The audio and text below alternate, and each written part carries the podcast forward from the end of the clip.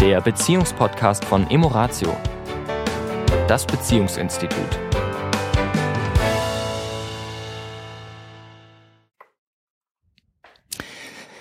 Du fängst an. Nee. Nee, Nee. du wolltest anfangen. Du hast Nein. gesagt, du begrüßt. Nein, nein, dann- nein, wir hatten gesagt, dass du jetzt anfängst. Du begrüßt. Quatsch. Nee, Tanja, das ist. nee, wir hatten das doch vorher besprochen. Nein. Wir, wir Ist das- hören- hör- letzten Mal, hören die jetzt schon zu? Nein, die hören noch nicht. Also, Das ist aber das mit dir immer das, das, Gleiche. Nein, du. Tanja, du hast beim letzten Mal angefangen und dann hast du gesagt, Ja, aber dann hast du gesagt, du hast mehr jetzt die Idee, wie wir jetzt äh, den nee, nächsten. da bist du jetzt wirklich dickköpfig. In dem Punkt bist du dickköpfig. ja, aber nur, weil du immer deinen Kopf Das, sti durchsetzen das, sti das stimmt überhaupt nicht, was du da sagst. Ist, sind wir schon live? Hört ihr uns? Kennt ihr das Spiel? Ja. Wir nennen es Ping-Pong. Mhm. Und äh, im Großen und Ganzen könnten wir es Täter-Opfer-Ankläger Natürlich. Können wir das auch nennen? nennen. Ja. Und wir nennen es auch, wenn zwei Egos gewinnen wollen. Weil ich glaube, Tanja, ich weiß nicht, wie du darüber denkst, aber du wirst es mir ja gleich sagen. Jede Beziehung, wenn sobald zwei Menschen zusammenkommen, auch immer ein Stück weit ein Machtkampf. Es ist auch immer ein Stück weit ein bisschen Wettbewerb. Ich habe, als ich das gerade gesagt habe, ging, so, ging es mir sogar durch den Kopf. Wir haben ja nicht nur Beziehung zu Menschen nach draußen, wir haben ja auch Beziehung zu uns selbst. Jetzt komme ich mal ganz kurz in die philosophische Ecke noch. Ich behaupte, es gibt sogar einen Machtkampf in uns.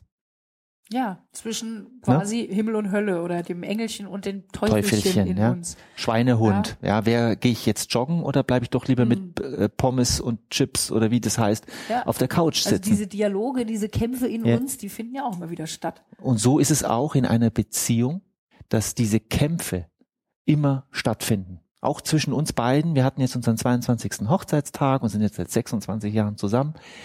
Und das Thema Paarbeziehung beschäftigt uns schon viele, viele, viele, viele, viele Jahre. Und doch gibt es immer wieder mal kleine Machtkämpfe zwischen uns beiden. Und ich sage, was ein Glück.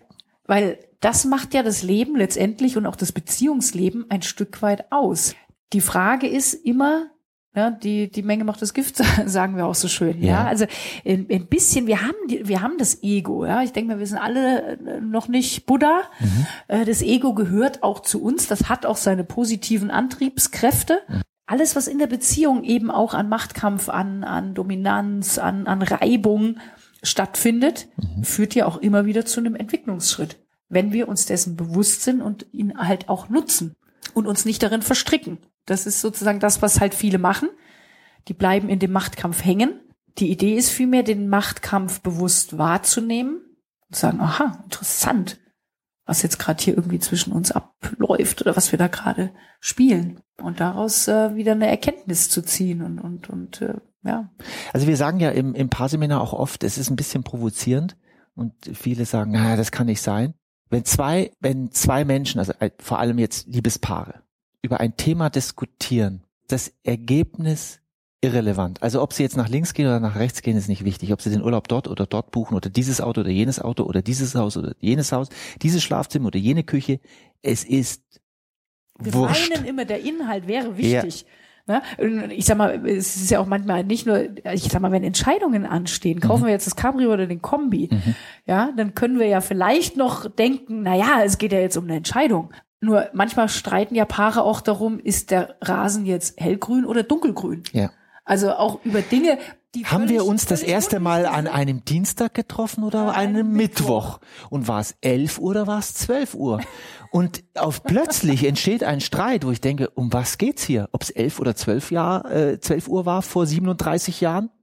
Und ähm, ich würde gerne, dass wir alle miteinander ein großes Herz haben, auch alle Paare, weil ähm, wir beide hatten vor kurzem auch eine Situation, eine sehr witzige Situation im Auto, wo wir exakt über so etwas diskutiert haben. Der einzigste Unterschied ist vielleicht, dass es uns relativ schnell auffällt und dass wir darüber lachen können. Lachen über unseren Drang, gewinnen. Über diese, über diese kleine Instanz in uns, Und? die sich immer wieder anschleicht, Ja, unbemerkt. genau. Ja, dieses Ego. Man sagt, ah, gucken, ob ich doch jetzt nicht die Zügel in die Hand nehmen kann und hier mal ein bisschen, Und- bisschen sticheln kann. Ne? und zeigen kann, wer hat hier Wer jetzt. hat hier die Hosen an? genau.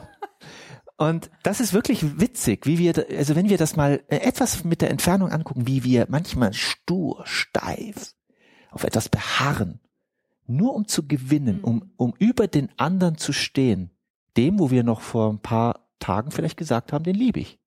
Und hier wach zu werden und zu sagen, hey, das ist nicht die Idee von meinem Leben. Ja. Ich möchte gelassener sein. Ich möchte, es ist nicht wichtig, ob es elf oder zwölf Uhr war. Es ist beides okay. Du hast es elf Uhr empfunden, ich habe es zwölf Uhr empfunden. Das Ja. ist okay.